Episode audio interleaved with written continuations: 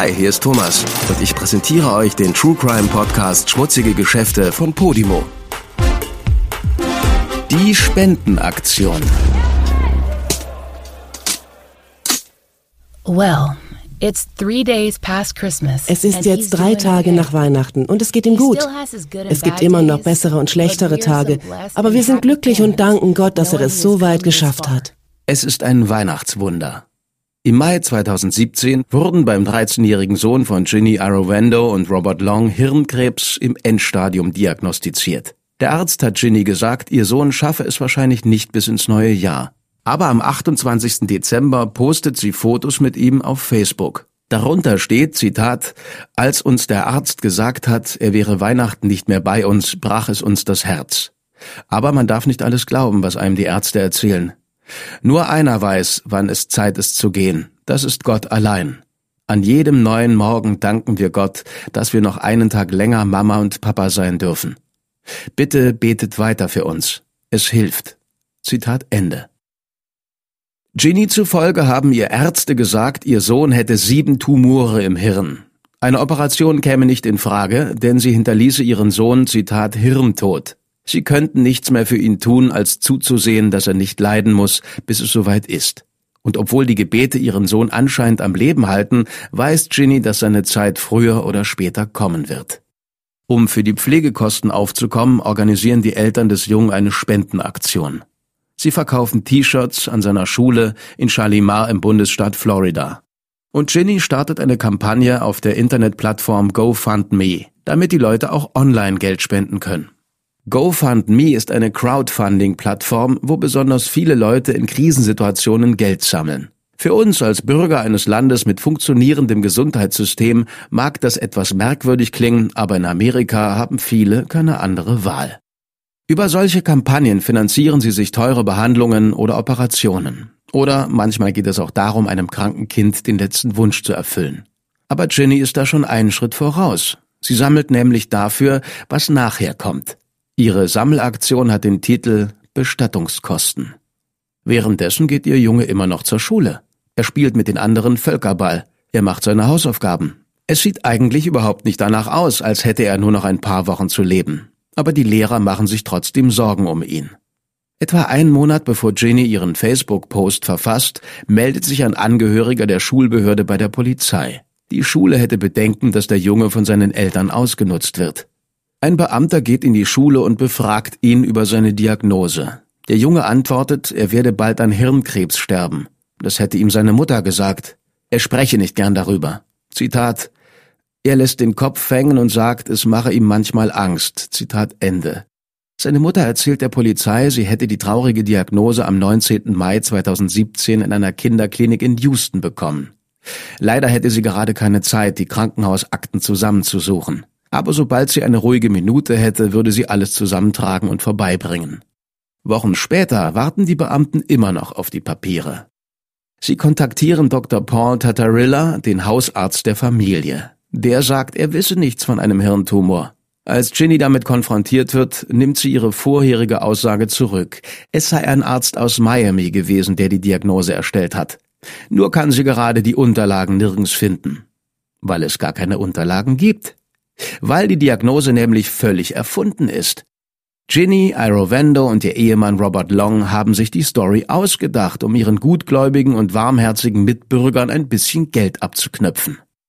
Bei der T-Shirt-Aktion hat das Paar neun Stück verkauft. Dabei sind 140 Dollar zusammengekommen.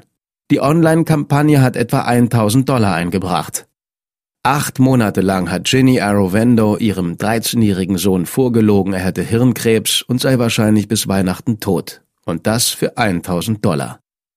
Als die Wahrheit ans Licht kommt, melden sich echte Betroffene zu Wort. Zum Beispiel Janet Cooper, die ihr Kind an Hirnkrebs verloren hat. Sie findet klare Worte. There is no jail Kein Gefängnis, keine Strafe in unserer Gesellschaft kann Ihnen so sehr wehtun, wie wenn Ihr Sohn tatsächlich Hirnkrebs hätte. What they would have endured if their son truly did have brain cancer. Wahrscheinlich nicht. Ins Gefängnis müssen sie trotzdem. Ginny Arovendo und Robert Long werden am 1. Februar 2018 verhaftet und wegen Kindesmissbrauch und neunfachen Betrug angeklagt. Ein Anklagepunkt für jedes T-Shirt. Das Sozialamt sorgt dafür, dass der 13-jährige Sohn und sein älterer Bruder während des Prozesses bei einer Pflegefamilie unterkommen. Ginny Arrowendo weigert sich, auf schuldig oder unschuldig zu plädieren. Sie wird zu 26 Monaten Gefängnis verurteilt. Die Anklage gegen Robert Long wird hingegen fallen gelassen. Warum, ist unklar. Vielleicht ist auch er von seiner Frau hinters Licht geführt worden.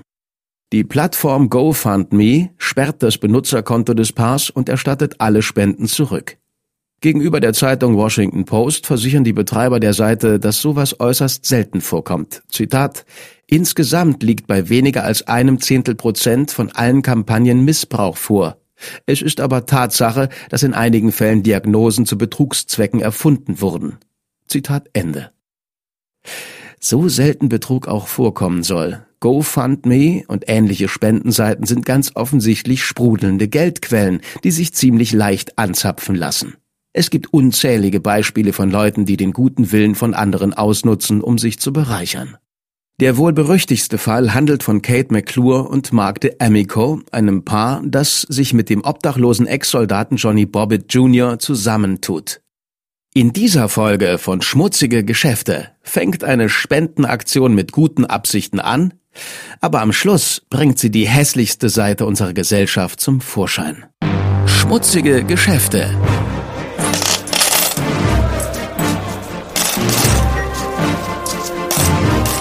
Wirtschaftsbetrüger, die über Leichen gehen.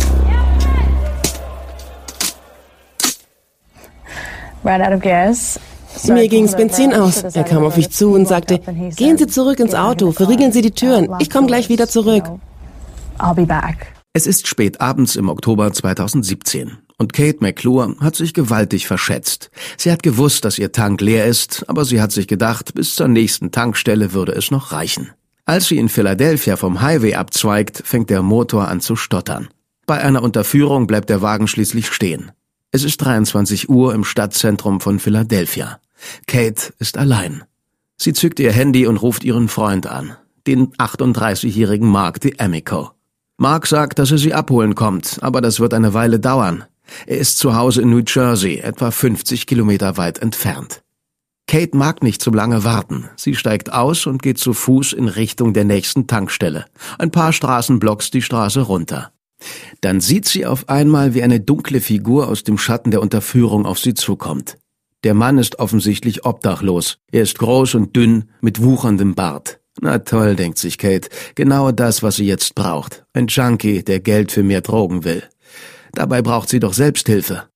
Aber als der Mann näher kommt, spricht er sie an und sagt, er hätte gesehen, was passiert ist.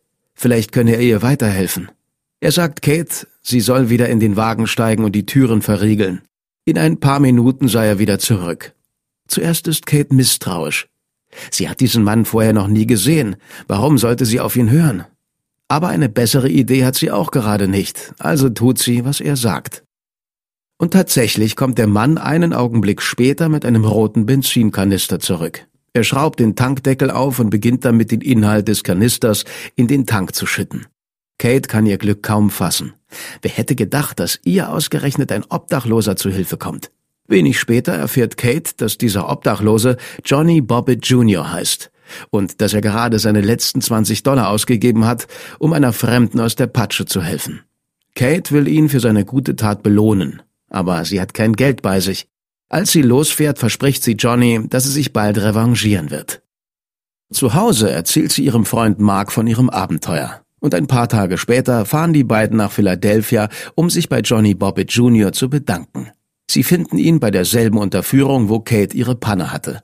Er steht an der Straßenecke und hält ein Schild in die Höhe, mit dem er um Geld bettelt. Die beiden geben ihm Bargeld, etwas zu essen und Marks alte Winterklamotten. Sie kaufen ihm neue Socken und Toilettenartikel. Und sie kaufen ihm Gutscheine vom Laden an der Ecke. Das Paar stattet Johnny mehrere Besuche ab und jedes Mal erfahren die beiden ein bisschen mehr über ihn.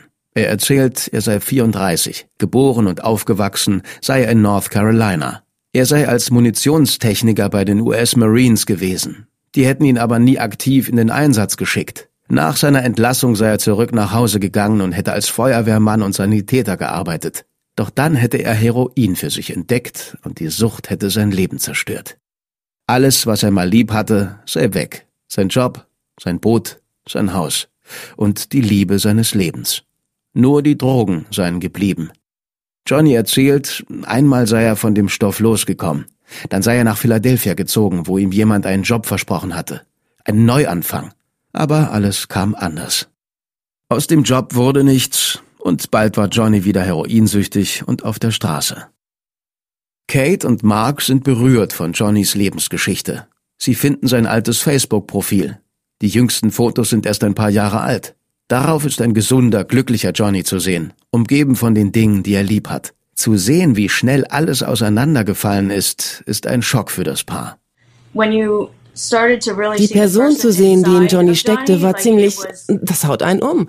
Er war ein ganz normaler, netter, großzügiger Typ. Aber für diesen ganz normalen, netten, großzügigen Typen gibt es scheinbar keinen Ausweg aus der Obdachlosigkeit. Also beschließen Mark und Kate, ihm auf die Beine zu helfen. Am 10. November 2017 starten Kate McClure und Mark DeAmico eine Sammelaktion auf GoFundMe, um Johnny Bobbitt Jr. eine zweite Chance zu ermöglichen. Sie nennen die Kampagne Weitergeben und geben ihr ein Sammelziel von 10.000 Dollar. Auf der Profilseite der Kampagne schreibt Kate davon, wie ihr Johnny einmal aus der Patsche geholfen hat, nachdem ihr das Benzin ausgegangen war. Und dass er alle Sachen, die ihm das Paar vorbeibringt, mit anderen Obdachlosen teilt. Kate sagt, sie müsse Johnny helfen, denn sie hätte sein, Zitat, gutes Herz gesehen. Und sie beschreibt, wozu das Geld dienen soll. Zitat, ich möchte ihm zwei Monatsmieten, ein verlässliches Auto und äh, vier bis sechs Monate Lebenskosten finanzieren. Er will unbedingt einen Job finden. Und ich glaube, mit einem Ort, wo er sich anständig sauber machen und schlafen kann, wird er sein Leben wieder in die richtige Bahn bringen. Ich bin überzeugt, dass Johnny nur ein bisschen Hilfe braucht. Mit eurer Unterstützung kann ich ihm diese Hilfe bieten. Bitte helft mir, damit dieser Mann wieder ein Zuhause hat. Es wird schon wieder kalt in Philadelphia. Ich kann mir nicht vorstellen, wie schlimm es im Winter da draußen sein muss. Jeder noch so kleine Betrag hilft. Zitat Ende. Und langsam, aber sicher tröpfeln die Spenden rein. In drei Tagen erwirbt die Kampagne 769 Dollar und schließlich die Aufmerksamkeit einer Lokalzeitung. Es ist unglaublich. Es ist verrückt, wie viele Leute es gesehen und geteilt haben.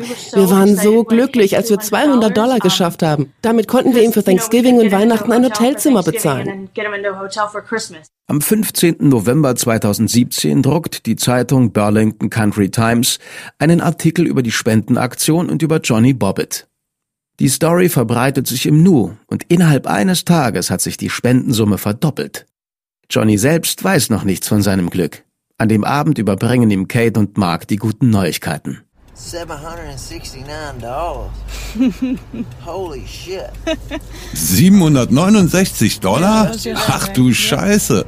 Das war gestern? Das ist unglaublich. Krass. Das wart ihr? Das ist der Hammer. Damn. Uh, Holy shit. There's a lot of people out there, man, that are trying to help. A lot. Yeah. yeah. I don't know where it's gonna go. Es gibt eine Menge Leute, die helfen wollen. Ich kann nicht sagen, wie viel mehr es noch wird. Keine Ahnung. Im Moment haben wir so viel. 1764 Dollar. 1764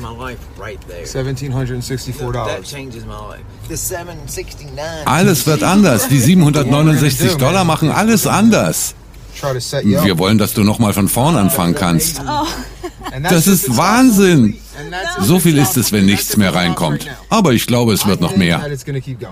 Und Mark hat recht. Es kommt noch einiges mehr rein. Bis Ende November, zwei Wochen nach Start der Aktion, werden über 200.000 Dollar gespendet. Johnny kauft sich Kontaktlinsen und einen neuen Computer. Thanksgiving verbringt er in einem Hotel. Und drei Tage später hat sich die Summe fast nochmal verdoppelt. 370.000 Dollar sind über die GoFundMe-Kampagne zusammengekommen. Thanks and giving. This, my friends, is what it's all about. This is Kate McClure here, and this Geben und danken. Darum geht es heute, Freunde. Das ist Kate McClure und das ist Johnny. Kate ist auf der Fahrt nach Philadelphia das Benzin ausgegangen. Johnny ist obdachlos und er saß mit seinem Schild in der Nähe, als er die aufgebrachte Kate zu Fuß in Richtung Tankstelle gehen sah. Die herzerwärmende Voradventsgeschichte macht auf der ganzen Welt Schlagzeilen.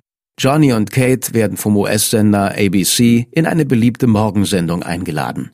Die BBC bringt ein Interview im Radio, dazu kommen zahlreiche kleinere lokale und nationale Sender und Zeitungen. Die Story geht viral, wie es in den neuen Medien heißt. Am 8. Dezember 2017 beschließen Kate, Mark und Johnny, die Kampagne zu beenden. Da haben sie das Spendenziel von 10.000 Dollar schon um 4.000 Prozent übertroffen. Mehr als 14.000 Leute haben sie auf GoFundMe unterstützt und dabei 400.000 Dollar zusammengebracht. Nach Abzug der Spesen für die Plattform bleiben Johnny immer noch etwa 360.000 Dollar. In den folgenden Wochen schaltet Kate McClure regelmäßig Updates auf der Kampagnenseite, wo sie den Leuten erzählt, was sie mit dem Geld vorhaben. Als erstes wollen sie Johnny ein neues Zuhause kaufen, danach ein Auto. Und er weiß auch schon, was für eins. Einen Ford Ranger Pickup, Jahrgang 1999. Weiter schreibt Kate, es sollen zwei Anlagefonds in Johnnys Namen angelegt werden. Von einem der beiden soll ihm jährlich eine kleine Rendite ausbezahlt werden. Der andere wird von einem Treuhänder verwaltet und soll einmal seine Rente decken. Dann braucht Johnny noch etwas Geld zum Leben, bis er einen festen Job findet. Das kommt auf ein normales Bankkonto. Und schließlich sagt Kate, Johnny wolle den Rest des Geldes an Leute und Organisationen spenden, die ihm während seiner 18-monatigen Obdachlosigkeit über die Runden geholfen haben. Johnny schreibt selbst ein paar Zeilen auf der GoFundMe-Seite, um sich für die Großzügigkeit der Leute zu bedanken. Er sagt, seine Abhängigkeit mache ihm immer noch Probleme, aber er sei jetzt seit 30 Tagen clean. Langsam aber sicher fühle er sich endlich wieder wie der Alte. Er hat sich auch ein neues Zuhause gekauft, aber es ist kein gewöhnliches. Für 18.000 Dollar hat Johnny ein Wohnmobil erstanden. Das stellt er erstmal auf dem Grundstück ab, das zu Kate und Marks Haus gehört. Er sagt, er träume davon, eines Tages nach Alaska zu fahren, um sich dort selbst zu versorgen. Aber bis der Tag kommt, würde er erstmal bei den Leuten wohnen, denen er sein neues Leben verdankt. August 2018. Neun Monate sind seit der viralen GoFundMe-Kampagne und den 360.000 Dollar ins Land gezogen. Und Johnny Bobbitt Jr. wohnt wieder unter einer Unterführung in Philadelphia. Er ist immer noch heroinsüchtig. Sein Leben ist wieder auseinandergefallen. Aber diesmal ist es nicht nur seine Schuld. Und Johnny hat ein Hühnchen zu rupfen. Er wendet sich an Reporter und sagt ihnen, er hätte eine Story zu erzählen. Darin geht es um Kate McClure und Mark de Amico, das Paar, dem er angeblich seine zweite Chance zu verdanken hat. Aber den größten Teil des Geldes hätte er nie zu sehen bekommen. Jetzt nicht verzweifeln. Den Rest der Folge kannst du dir kostenlos auf Podimo anhören. Und dort findest du auch noch viel mehr Folgen. Es lohnt sich also. Zum Weiterhören einfach auf podimo.de slash sg gehen. Den Link findest du auch in den Show Notes. Wir hören uns auf Podimo.